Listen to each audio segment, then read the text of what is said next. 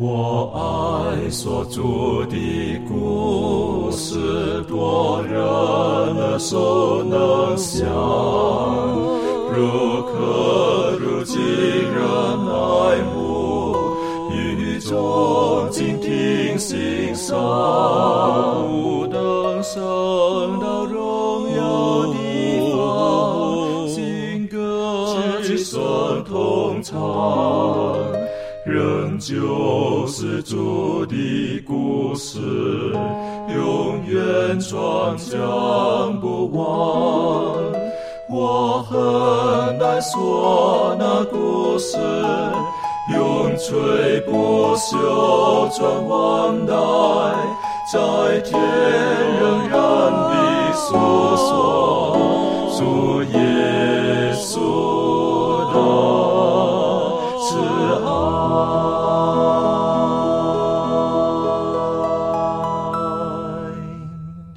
欢迎来到安息医学，跟我们一起领受来自天上的福气。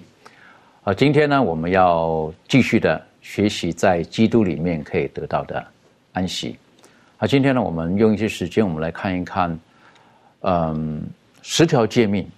啊，上帝的十条诫命，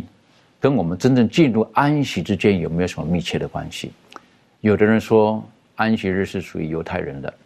甚至有人讲说这方面是已经改变了，也说到说呃保罗也改变了，啊，甚至有的人把安息天的整个的精神意义也改变了，就说耶稣是安息日的主嘛，哈，我有有了耶稣就等于有了安息了，其他在哪一天都不重要，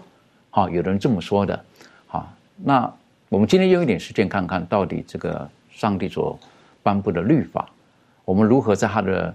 十条诫命当中，在维护他的律法、遵守他的律法当中，我们可以得到真正的安息。在进入今天的学习之前，我们一起低头，我们特别请攀登我们做开始的祷告。感谢慈悲爱我们天父，感谢主，你将你的话语展明在我们面前，让我们能够通过研究你的话语，让我们能够从你的话语当中得到鼓励与力量。在今天，我们要一起来研究安息日的安息，也恳求主能够带领我们，能够从这安息的道理当中，能够从你的律法当中找到生命的意义，也帮助我们能够从安息日当中找到这样一个安息的真理，让我们能够将真理应用在我们的生命当中，在我们的生命当中能够得着真正的安息。主爱求求主能够继续带领我们，与我们同在。祷告是奉靠我主耶稣基督得胜的名祈求。阿门。我们知道，再可以再复习一下，安息天是在上帝创造天地的第七天，好，最后一天那一天呢，他就特别把这个时间分别出来了。透过这安息天的时候，在耶稣基督也教导我们，他说安息天是为特别为人而设立的。所以，我们可不可以请庭轩带我们一起来复习一下，就是到底在受造的过程当中，人跟其他的受造物之间有没有什么一些不同的地方？嗯，好，那我们可以一起来看，呃，《创世纪》的第一章二十六节跟二十七节，圣经说，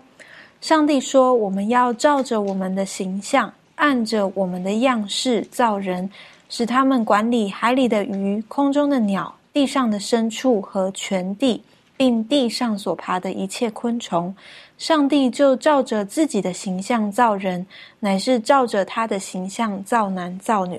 嗯、从这里呢，我们可以看到，上帝呢，他说要我们照着我们的形象，意思就是说，我们的样式是像神的。这里头在二十七节的时候呢，也甚至是说到。他是照着他的形象造男造女，所以有的时候我们好像对于这句话，世人会把它看作是一个好像要去解开这样子的奥秘，什么叫做像神，什么叫做呃按照上帝的样式造人。可是这里却是非常清楚的呃说明，我们就是按着上帝的形象。那呃在这个预言之灵里头呢。呃，也这样子的提醒我们，我们常常会把创造主的大功降低到像人类狭窄庸俗的观念标准，并且抹煞人这种尊贵的世系。那这位上帝这个生命之主的这个杰作，是在他丰富的智慧、丰富的设计里头做的这个创造，并不是呃我们所说的这些什么微生物啦、软体动物或者四足动物的这种的出现，而是一位伟大的创造主。即便我们是用尘土造的，但我们却是上帝的儿子。所以从这样子的一个叙述经文里头，非常清楚的，而且是记载非常的清晰的。在这边啊，学科这里头也有在提醒我们，我们可以去思考一下，在一个尊贵的呃身份里头，我们向上帝。这样子的一个形象给予我们有什么样子的一个启发或者一种学习呢？呃，我想在今天的社会当中，我们常常在寻找一个呃生命的意义、生命的价值，而上帝所说的这一段经文所留下的这段经文，刚好就赋予给我们一个很生命的一个呃一个价值的一个体现。为什么呢？当我们知道我们是具有呃上帝的形象的，无论是我们。啊，如今这个因为罪恶而污秽的一个呃身心灵，或者是污秽的一个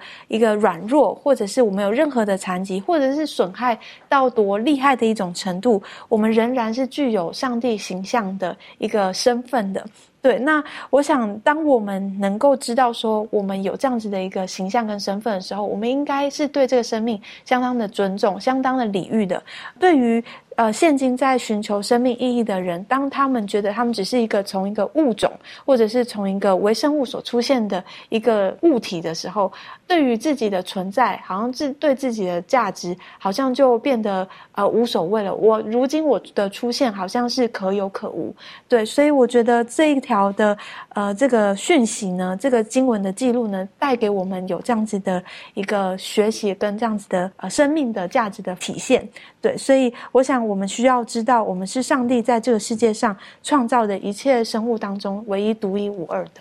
我想这是很重要的哈。我们如果说否定自己的价值的时候，实际上我们的生命就显得毫无意义了。但是如果我们从圣经当中可以提醒我们，我们是按照上帝的形象造的，就是与众不同了。那当然，呃，在创世纪第一章提醒我们，我们是按照神的形象，按照他的样式，哈，形象跟样式这两个哈。那我看了这个经文当中的时候呢，实际上英文。出现的就不一样，一个是 image，一个是 likeness，好，一个是外貌，好样子，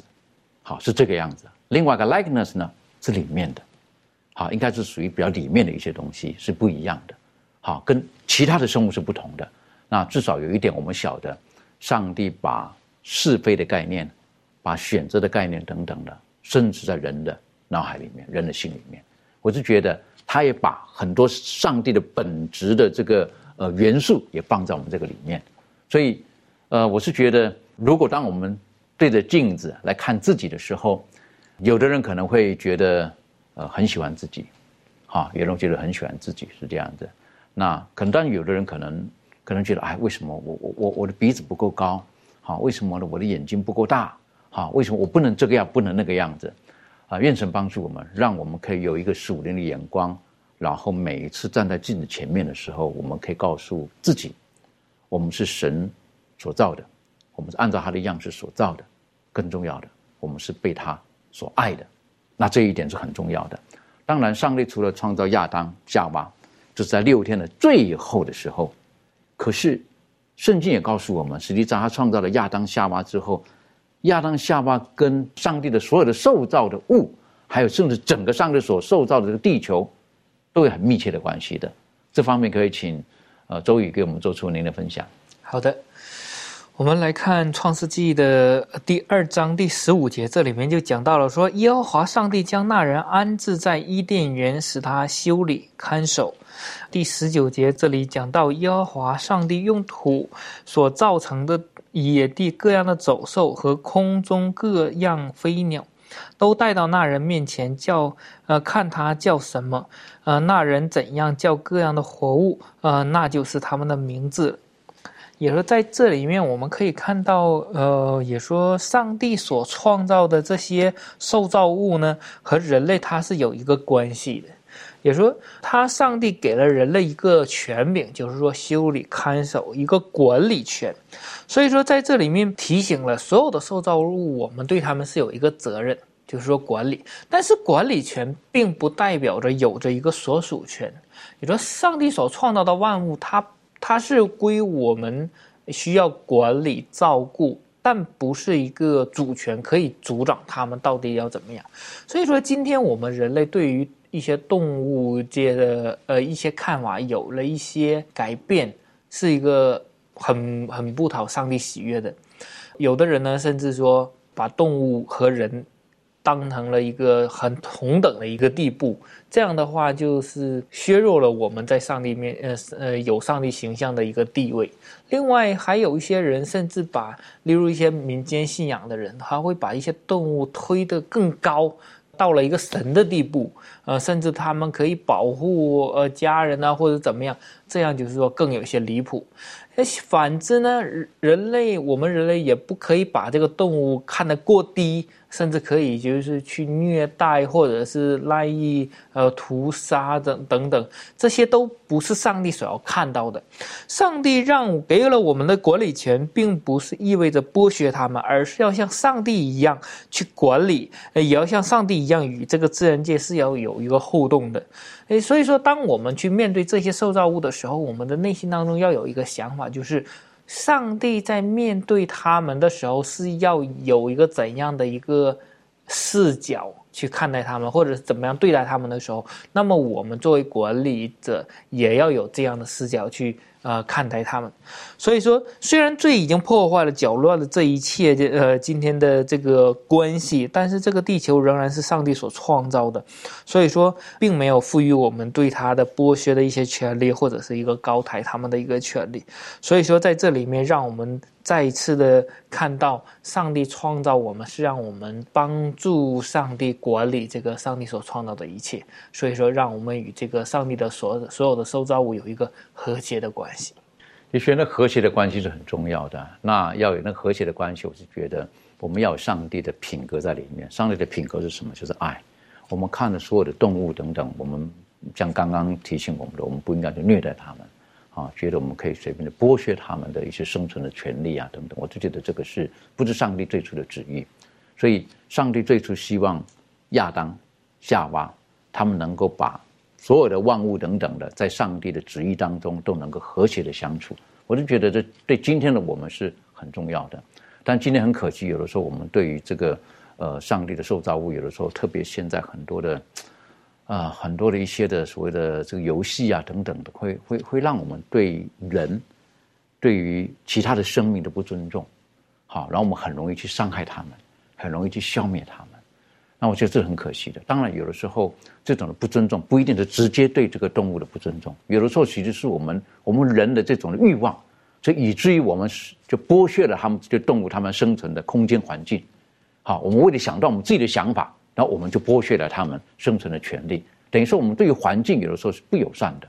好，我们只是想着自己的利益，这方面满足我们什么可以补充的？好，呃，刚刚在圣经当中特别讲到说，上帝创造亚当，啊，赋予他有这个修理和看守的一个责任。所以因此呢，我们知道安息日呢，除了纪念主的这个创造之外呢，它也是提醒着我们对主所创造的一切，啊，我们都是有这种看守的一个责任在。那大自然呢是上帝创造的，那透过其中的一切啊，刚刚讲到这个动物啊、花草树木啊、啊天体星宿啊，我们都可以更加认识天赋啊对我们的这种旨意啊，以及他对我们的期待和爱。那每一个人呢，可以从这个大自然和这个啊我们人类的经验当中呢，来认识这个上帝。好，在诗篇的第十九篇第一节就讲到啊，大卫写到说：诸天述说上帝的荣耀，穹苍传扬他的手段。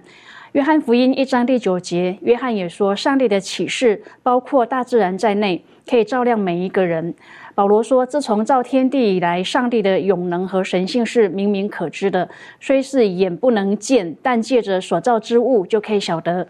因此呢，守护大自然呢是我们的责任。尤其呢，在大自然界当中呢，我们看到上帝他创造了很多这种很美丽、有价值的这些动植物啊，甚至这些矿物、树木等。那这些呢，本来都是主呢是要啊，让我们能够更加的认识它的一个媒介物。但是呢，我们知道，啊，人类呢，为了要满足自己这种私欲呢，就大肆的破坏。啊，这个自然界的一切啊，是我们现在所居住的这个地球呢。我们以现在的这种环境来看呢，就是呃很严重的这种污染啊，雨林的流失啊，或者是大气层的这种破坏啊。那我们知道，因为这一些人为的这种破坏呢，看到我们就是反映在这种啊声音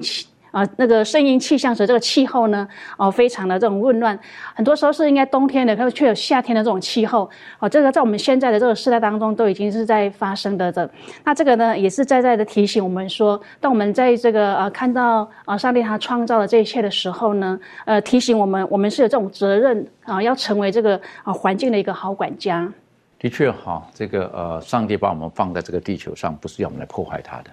上帝是在六天为我们准备了这一切之后，然后造了亚当夏娃，就知道上帝希望我们跟这个大自然当中有一个很和谐的关系。然后在每个安息天当中，我们可以想到上帝的创造，除了我们的生命之外，所有的其他有生命的生物，呃，跟我们的关系如何？那在施教诫命当中也提到了，是不是？到那一天的时候，包括在你家里的仆婢、牲畜，为你工作的这一切等等的，都应当可以。一样的，来到创造主的面前，都应该获得他们可以获得的休息才对。那当然，我们讲到这个创造的时候呢，呃，我们说过这个纪念上帝的创造，还有另外一个呢，在十条诫命当中提醒我们，每一个安息天，我们也要纪念上帝对我们的救赎。他的救赎等于说是把我们从一个很艰困的环境、一个被欺压的环境、一个不友善的环境当中，能够是我们能够拯救出来。或者简单来讲，就是我们可能在某个形式上，也许我们被某些东西给束缚了。我们实际上，我们好像过的是被奴役的生活。那安息天，每个安息天可以提醒我们。那我想请问一下这个呃妙容，实际上今天有的时候，其实会不会不知不觉，其实我们已经是被奴役的了？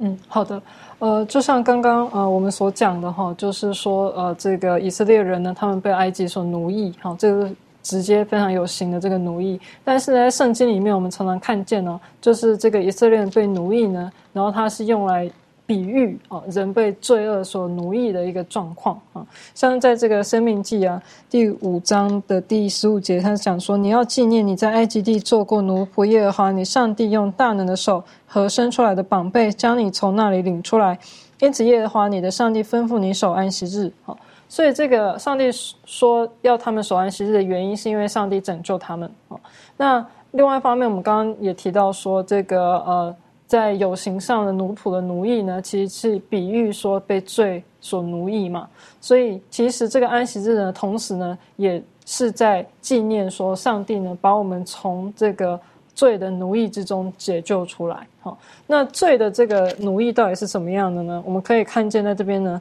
他有提到这个创世纪四章七节，这是上帝对该隐说的话。他说：“你若行得好，且不蒙悦纳；你若行得不好，罪就伏在门前，他必恋慕你，你却要制服他。”好，然后这边的恋慕呢，它有一种就是呃吞噬的意思，就是说这个罪呢，它其实它的力量很强大，它几乎是可以把一个人给给吞噬。好，然后我们也可以看一下，在这个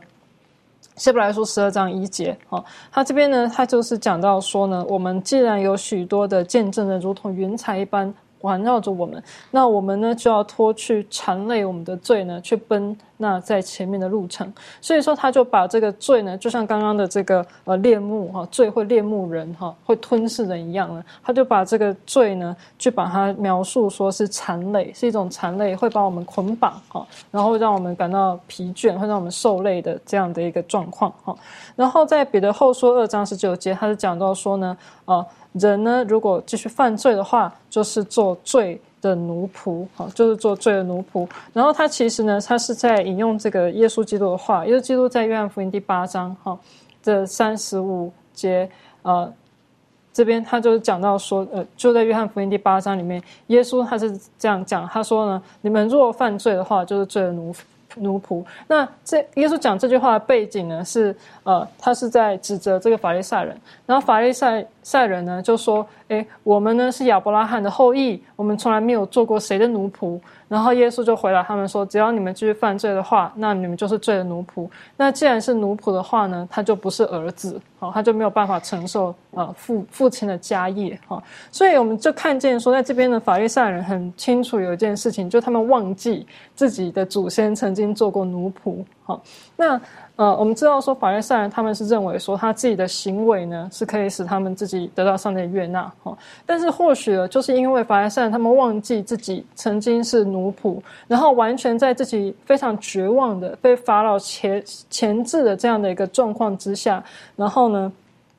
被上帝用大能、奇迹的方式、神迹的方式拯救出来，哦，所以他们遗忘说自己是奴仆，他们就遗忘说他们必须要依靠上帝的能力呢，才能够获得拯救。好就像是我们在这个出埃及记的十二章的十一节后段到十三节，我们看见说呢，他们过这个逾越节，上帝命令他们要守一个节期，就是逾越节。那这个逾越节呢，他就是告诉他们说，哦，你们要把这个羊杀了之后，把血呢涂在这个门上，哈，然后呢，我就会越过你们。逾越其实就是越过的意思，就是越过你们不会去杀你们的长子，哈。所以说他们会知道说他们的拯救。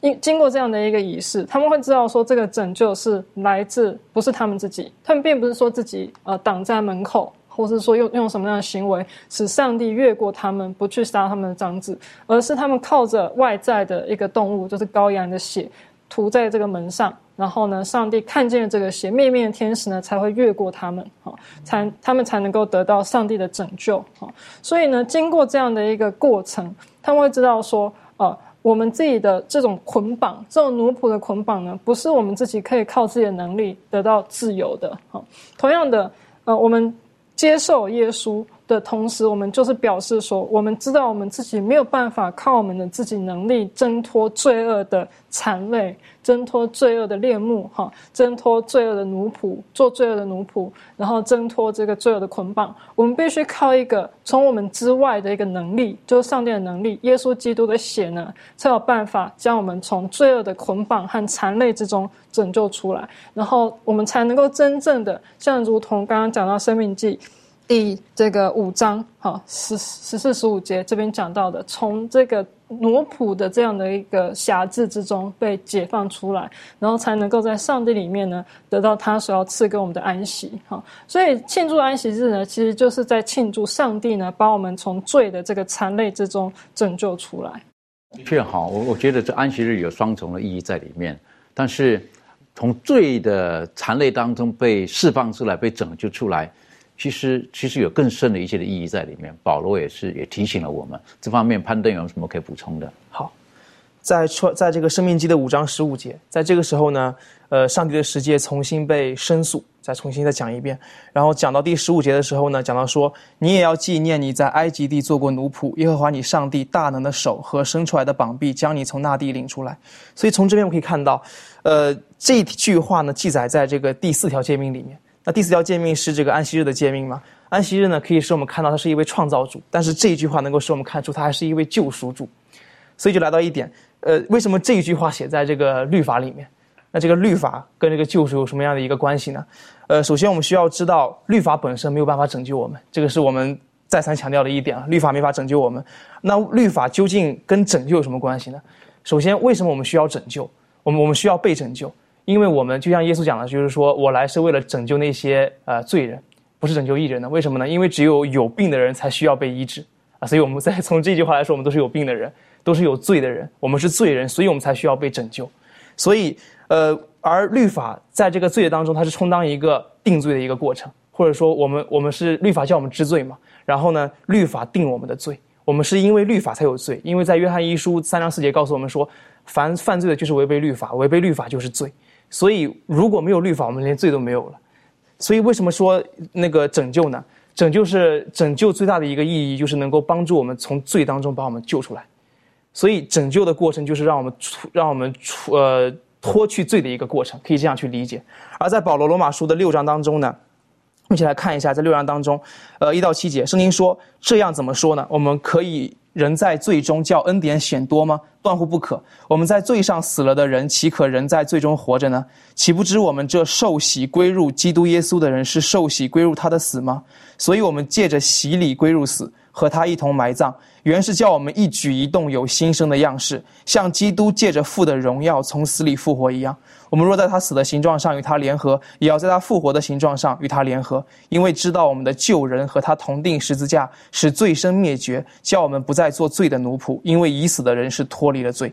所以拯救的过程本身是一个脱离罪的一个过程。但是在保罗，保罗今天我们很多时候说保罗是在帮助我们说不用守律法了。但是这个保罗在这个第一第一节就说了，他说这样怎么说呢？我们人可以人在罪中叫恩典显多吗？因为有有一种很奇怪的神学道理，就是说，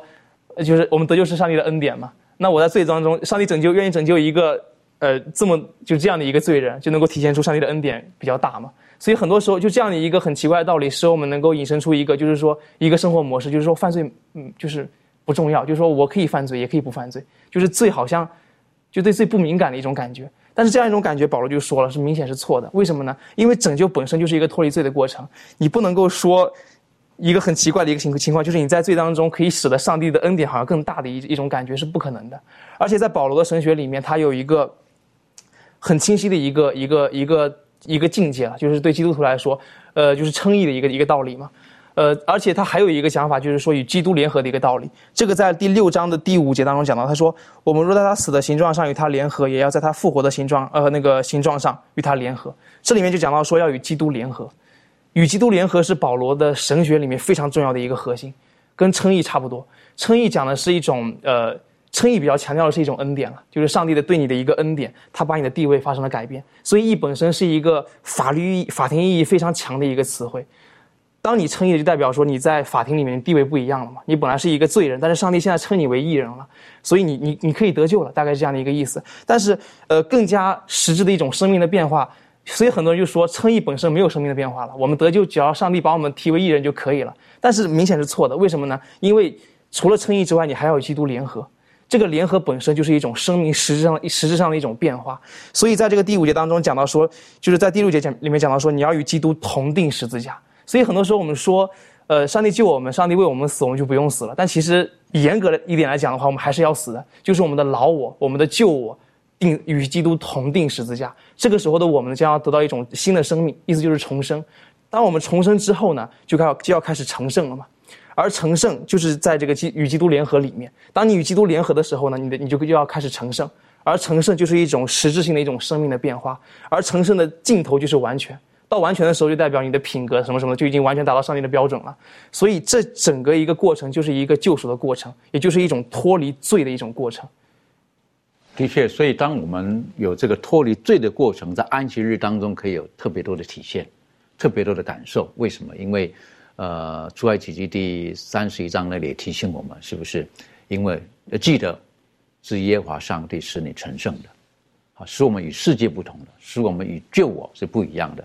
我想请问一下庭轩，在这方面你有没有呃一些个人的经验啊，说可以分享的？嗯，对，呃，我想这个刚才潘登弟兄他所分享的这个拯救的这个过程呢，无论是称义，然后与基督联合，然后甚至是走向一个成圣，走向完全，呃，我就是想到我自己过去，呃，这个还不认识基督，然后呃，因为罪恶的关系，呃，使我的生命没有平安。然后，呃，是怎么样，呃，而进入到这种真正的平安、真正的安息，甚至是在安息日的时候，能够真正的去体会耶稣基督是我的救赎主呢？我想，就是呃，在一个呃情况里头，呃，有一次我在跟呃，就是我的属灵长辈在分享，呃，我的一个呃挣扎，就是我一个罪恶里头的挣扎。然后，呃，在当下呢，他跟我分享了这个约翰一书一章九节，啊，他这里就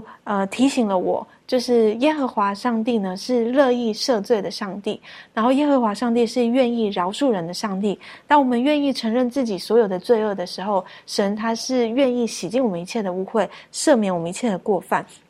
所以，当刚才潘登弟兄在提到这个跟基督联合的这件事情的时候，就呃也给予了我们很多的信心。因为当我们知道我们是被耶稣基督所拯救，然后完全不是靠自己的功劳，而在走成圣的这条路上，只要我们一直与耶稣基督保持这样子的关系，啊，即便我们在里头有犯罪、有跌倒、有软弱，当我们向主祈求饶恕的时候，神他帮助我们走向这个成圣的一个。过程就会让我有一个确信，呃，有一个确据，一个确信，说，呃，当基督耶稣与我同在的时候，我能够，呃，能够有一个得救的盼望，我能够过一个呃成圣的人生，甚至是达到耶稣基督说你们要完全的这种标准。对，所以我想，呃，我们当中可能每一个人都有经历过这样被罪奴役的这种过程，但是我们知道，当我们靠着耶稣基督，就能够得胜。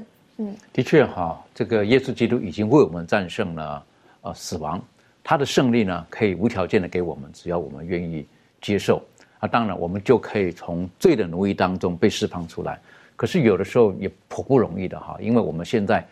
罪来到我们身边的时候，有的时候我们自己都不晓得，甚至有的时候我们还会很享受在最终的那种的生活。好，这个这个是比较麻烦的地方。但如果我们不觉得我们我们真的是被罪所奴役的时候，要脱离是很困难的。所以，愿神帮助我们，让我们的属灵上有一个敏锐的感受度，知道那是一件不对的事情。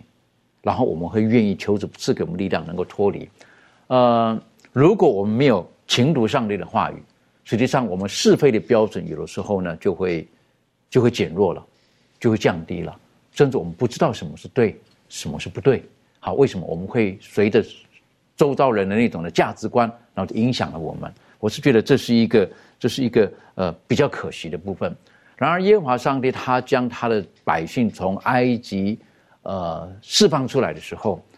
呃，除了他们释放他们，呃，不再是呃所谓的奴隶之外，其实耶和华上帝在对他们有更高的期许，好，更高的期许。他们脱离了奴仆的生活，可是他们的身份，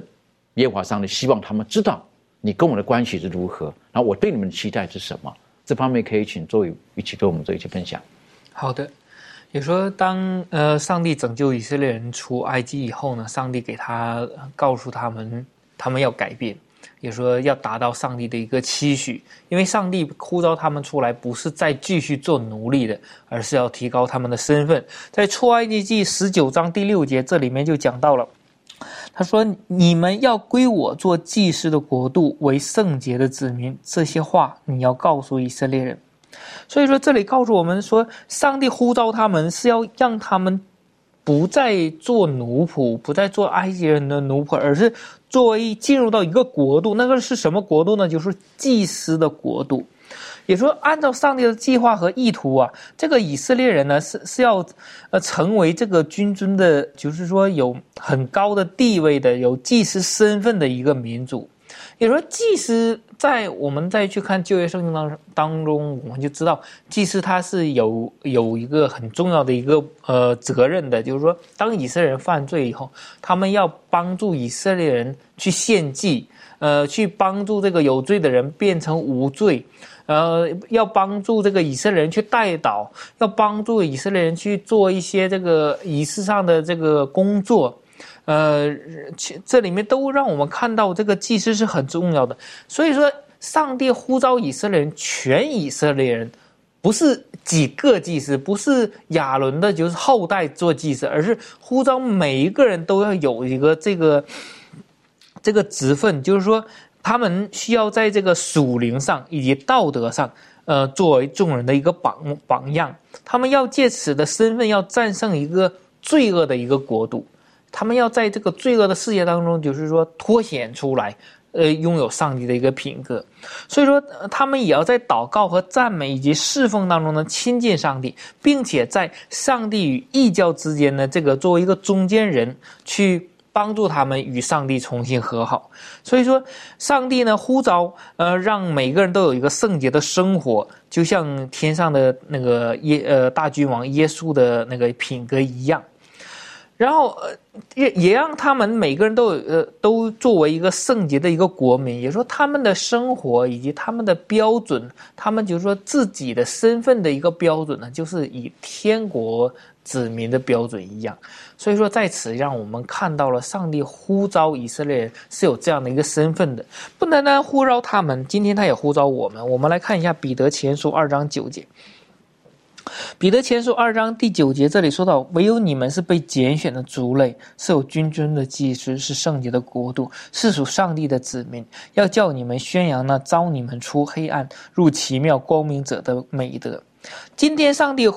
拣选我们，呼召我们，让我们做一个特别的一个族类，就是作为一个晴光者，将耶稣的呃品格高高的举起，让更多的人愿意来跟随耶稣，也要拥有耶稣的品格。所以说，今天那在这里面，让我们可以看到了上帝的标准不是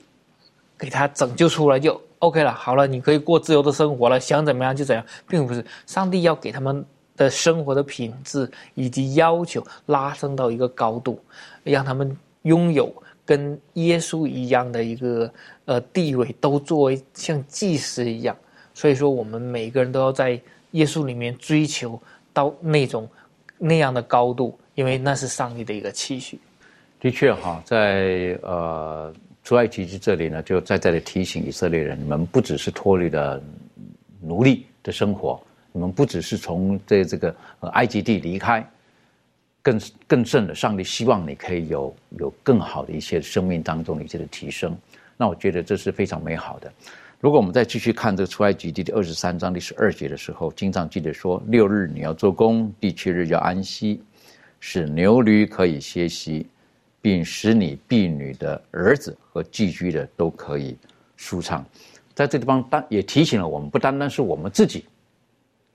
在我们周遭的一些人，甚至包括寄居的客旅等等的，他们都应当从安息天当中得到祝福。这方面，妙容有没有什么可以分享的？好，呃，在这个出埃及这二十三章十二节啊，我们可以很清楚的看见说呢，呃，安息的这个安息天的日子呢，不管是动物哦，牛跟驴，好，然后还有这个婢女的儿子和寄居的都可以舒畅啊。意思就是说呢，呃，要是不不仅是动物，不仅是你们这些与上帝立约的这些以色列百姓，还有这个动物啊，以及在这边的客旅啊，还有你们的这些仆人啊、奴隶呢等等，都在安息天呢，同样都要享有这个上帝所赐给你们的福气。好，那同样的类似的这样的命令呢，也出现在出埃及记二十章十节跟生命记五章十四节。好，像是在这个出埃及记二十章十节，他讲到说，但第七日是向耶和华你上帝当守的安息日，这一日你和你的儿女、仆婢、牲畜，并你城里寄居的客旅，无论何工都不可做。好，然后在这个生命记的五章呢，第十四节呢，也很清楚的讲到说。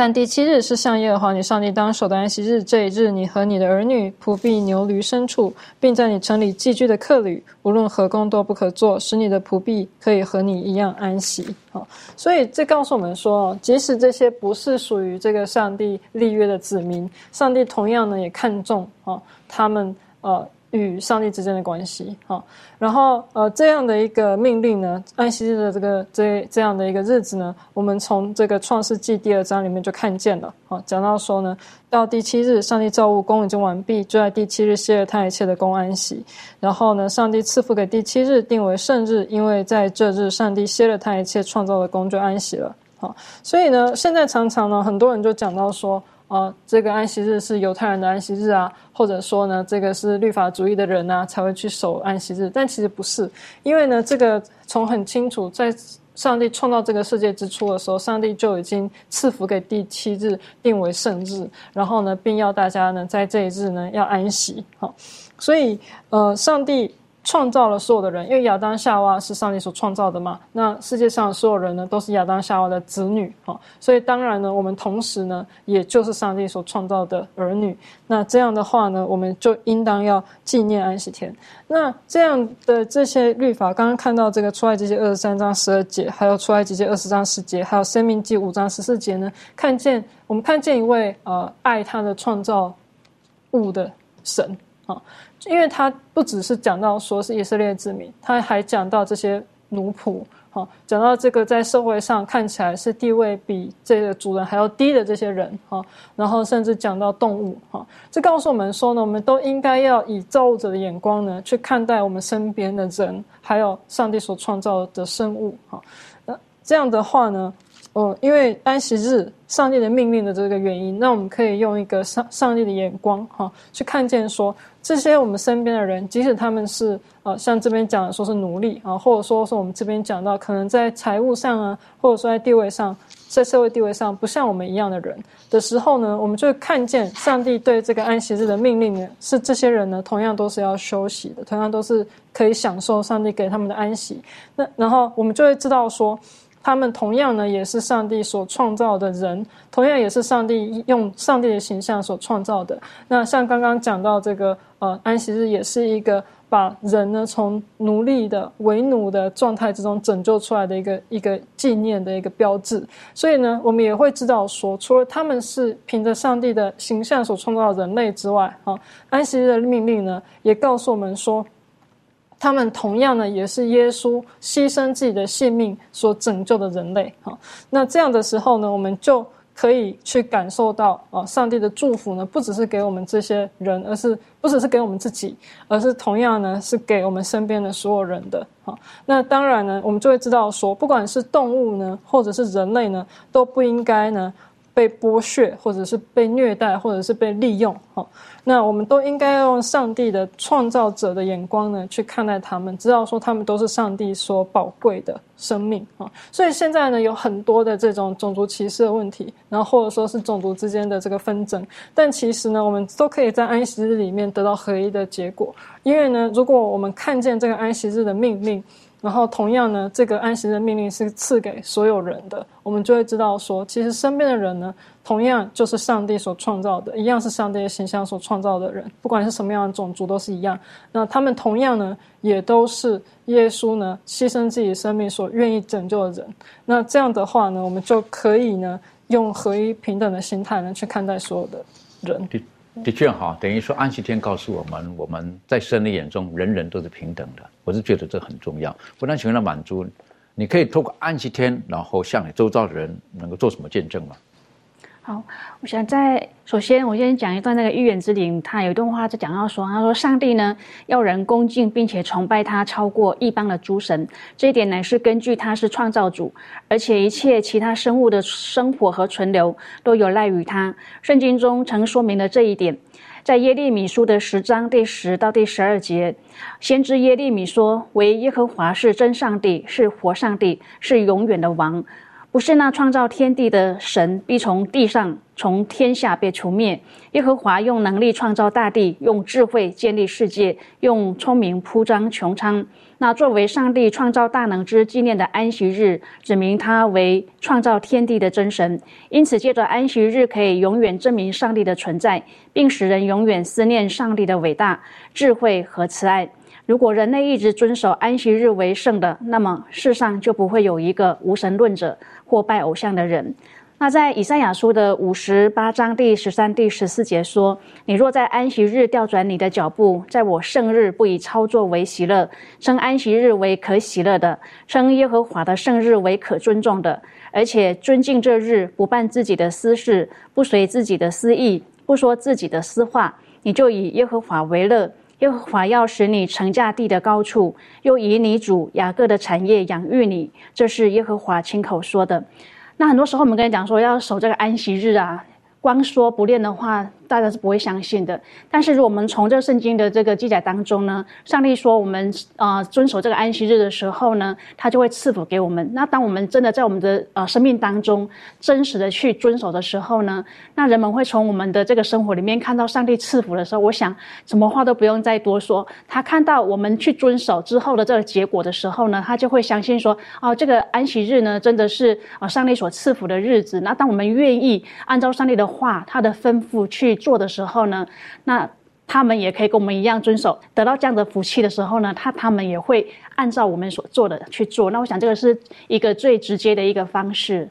的确哈，等于说上帝在我们生命当中的祝福或者带领，我们直接可以告诉人家，是因为我们在每安息天，好每个星期六，我们到神的面前，所以上帝因此为我们在困境当中为我们开路啊等等的。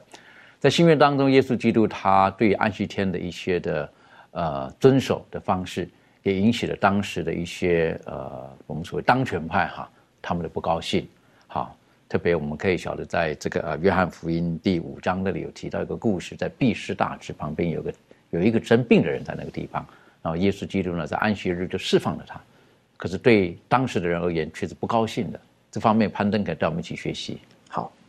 在约翰福音第五章里面呢，讲到说，刚刚前面主持人有提到，说这个耶稣治好了一个病人。那这个病人后面后面发生了一系列故事之后呢，就是说，来到第十六节，圣经说，所以犹太人逼迫耶稣，因为他在安息日做了这事。他在安息日肯定就做了刚刚就是医治这个病人的事情嘛。当我们看到耶稣救了这个病人，只是仅仅只是因为在安息日的缘故，所以这个犹太人就逼迫他。这一点其实对我们现今人来说是一件蛮可怕的一件事情。为什么这么讲呢？因为呃，我们也知道这个法利赛人啊，呃，这个这个遵守律法，他们其实有一个他们自己的一套一套这个秩序。怎么说？他们会把这个律法妥拉，他们称这个摩西五经为妥拉嘛，把这个妥拉抬高，但他同时也会把人对于妥拉的一个解释也抬高。就是他们，比如他们的先贤啊，怎么去解释妥拉，他们也会把它记下来，然后甚至会放在跟妥拉平等的一个地位。这两者他们都会遵守，而后者是人的教导，也可也可以在我们今天来说的话，就是一种传统。所以他们非常的去尊重传统，而这一点，而这个尊重传统这一点，我们可以看到耶稣不认同这一点。为什么呢？因为安息日是为人设立的，人不应该在安息日受到这么多的一个捆绑了。这其实已经不不能说是守安息日，这应该是说被安息日捆绑。所以。耶稣很不爽这一点，可以这样理解了。所以，我们我们能够从这一点当中学到什么呢？我们要学到，就是说，在学科当中也讲到，他说，我们需要小心，不要在我们自己的方式上，在我们的自己的处境下犯了类似的错误，就是过于看重传统。很多时候，我们需要意识到一点，就是唯独圣经是我们信仰上的一个引路灯，唯独圣经。而教会的传统如果跟圣经有冲突的话呢，呃，或者说就是说，呃。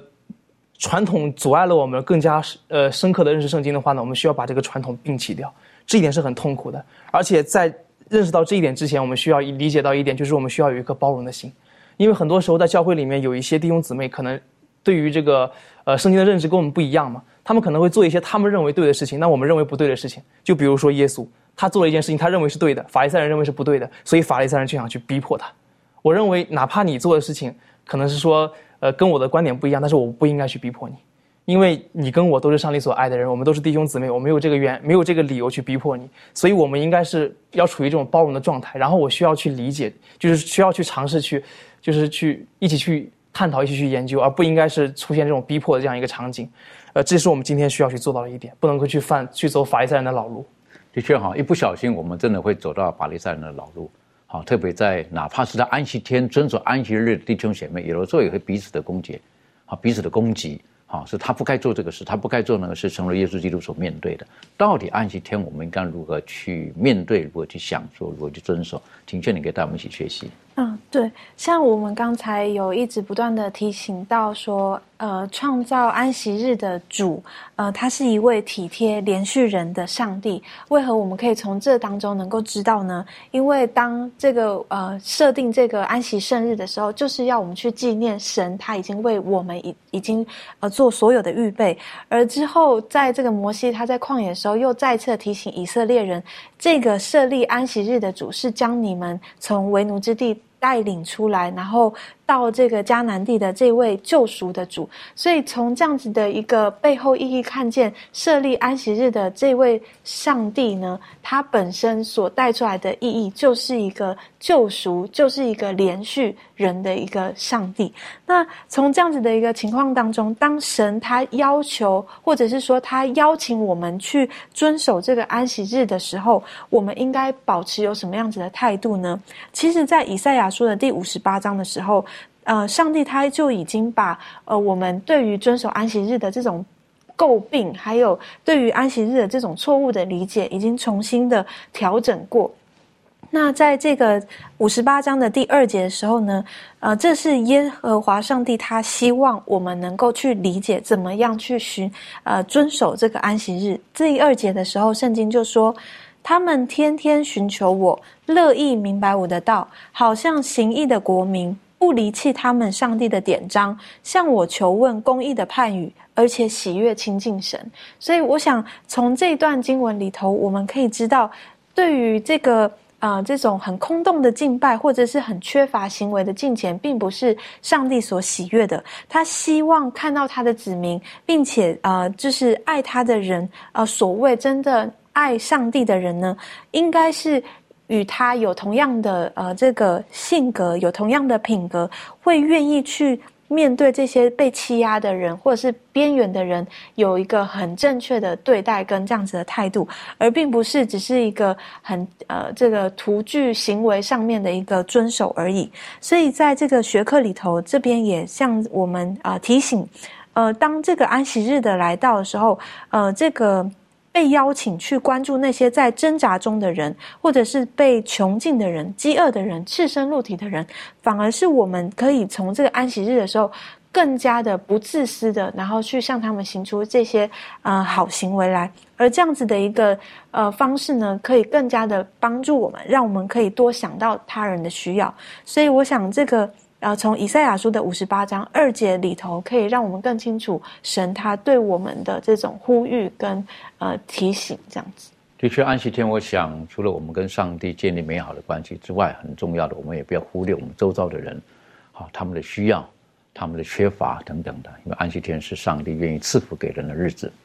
呃，在出埃及记的第三十一章有一个经文哈，我觉得呃我们可以去思考的，是第三十一章。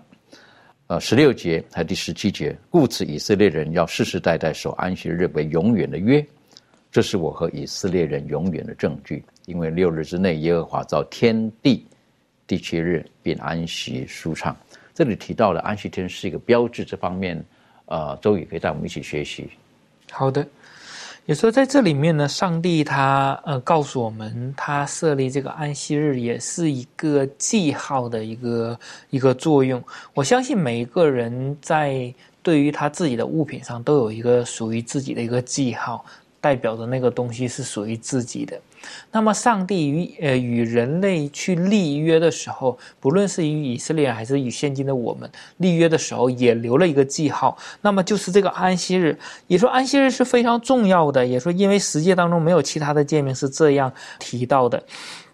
也说安息日呢是上帝与他百姓当中的一个很有力的一个记号。也说。这个记号呢，帮助我们认识我们的创造主，也也认识我们的救赎主，并且认识耶稣。也说他呢，像那个一个旗帜或者一个呃一个提醒我们的一个点一样，让我们每七天都要提醒我们一次，我们是属于上帝的。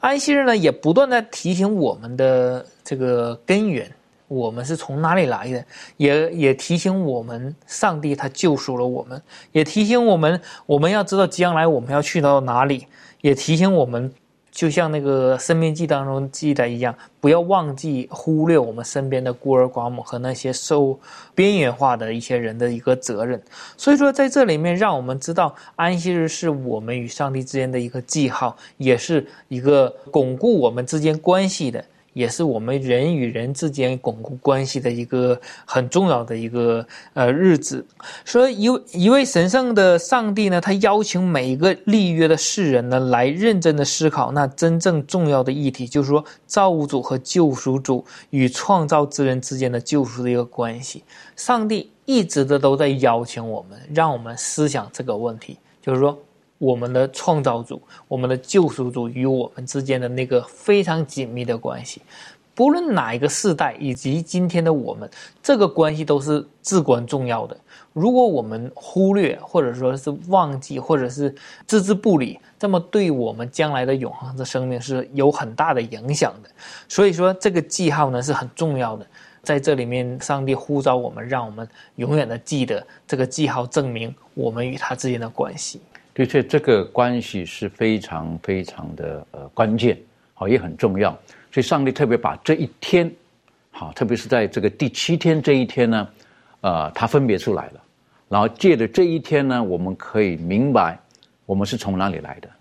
借着这一天，也可以让我们知道，我们可以脱离现今的这种的可能困境。好，我就觉得是上帝他放了这一个安息天呢，对我们而言呢，是一个十分美好的一个。一个这里是提到是一个一个记号，一个证据，在这个地方，我是觉得，呃，当我们在思考安息天的时候呢，我们要知道上帝他是用各种的方式，从创世的时候他都知道世人到底需要什么，哪怕是犯罪之后，安息天还是个很美好的一个祝福的管道，但很可惜今天很多人没有办法在上帝要赐福给人的管道当中呢，得到这美好的祝福。呃，今天的学习当中，我想请那个妙容哈，你可以帮我们做一个呃简单的一个总结。好的，好，我们从这一课学习里面呢，我们看见了安息日呢，它是在证明说呢，我们是上帝的所创造的，然后再来呢，就是证明说，呃，我们呢是接受上帝的拯救。然后，所以从这边，呃，安息日，我们守安息日，我们证明说，我们承认自己是上帝所创造，并且承认呢，我们是上帝所拯救的。所以说，安息日呢，它作为上帝与人之间的一个记号，然后呢，证明呢，我们是上帝的子民，也就是说，我们是接受基督耶稣恩典。哦，而得救的上帝的子民，好，所以说安息日它有非常深厚的这个含义，哦，然后如果大家有看这个出埃及记五章的话，哦，他没有特别讲安息日，但是他是讲到说，这个摩西呢跟亚伦呢，他们说呢要带以色列人到旷野去献祭，然后法老呢就说，哎，我不认识你们所说的那位神，他说我不认识神，然后后来呢，在这个出埃及记第五章第五节，这个法老就说，你居然让这些。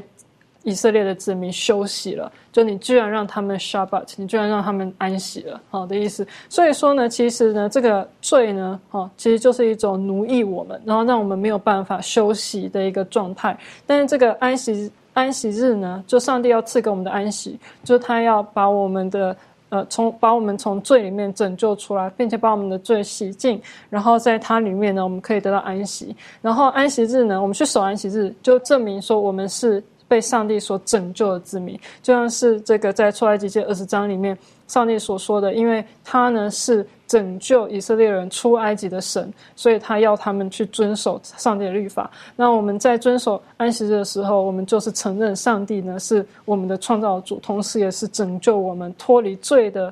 辖制的的救赎主。好。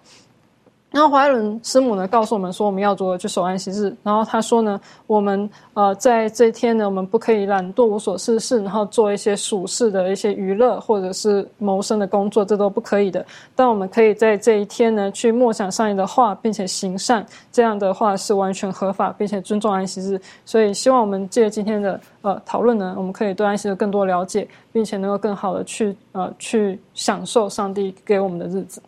的确，如果要享受安息日的美好的时候，首先要与这个安息日的主建立起那正确的关系。再来呢，啊，也要与就是我们的主建立那正确的关系。在安息天，每一个安息天都会提醒我们，我们从哪里来的。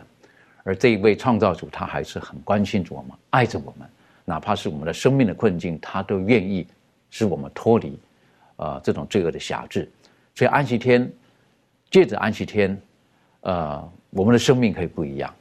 如果我们不能够借着安息天使我们的生命不一样的话，那我们可能有机会，我们还是重新回到圣经当中去学习，到底上帝最初设立安息天的意义是什么？我们到底在上帝的安息天当中，我们可不可以在它里面真正得到安息？